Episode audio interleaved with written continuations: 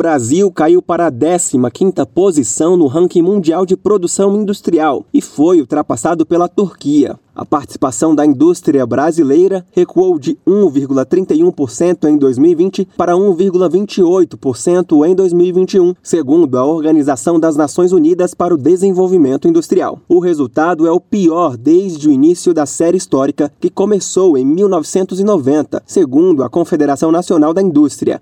A CNI, a gerente de Comércio e Integração Internacional da CNI, Constanza Negri, analisa a tendência de queda de participação da indústria brasileira na produção mundial. É, as empresas industriais brasileiras, elas tem muito desafio para concorrer em pé de igualdade com empresas industriais de outros países. E as principais causas residem em desafios muito ligados ao custo Brasil, a um sistema tributário complexo, eh, desafios estruturais também na infraestrutura na questão de produtividade que as empresas têm, nos desafios e nas dificuldades para aumentar investimento e para inovar ainda mais. Além disso, a indústria brasileira tem sofrido com a desorganização das cadeias de produção após a pandemia, além do aumento no custo do transporte internacional e das matérias-primas. Embora a parcela do Brasil nas exportações mundiais de bens da indústria de transformação tenha subido em 2021, o país perdeu uma posição no ranking e caiu do trigésimo para o trigésimo primeiro lugar, ultrapassado pela Indonésia. Segundo Constanza, apesar do aumento,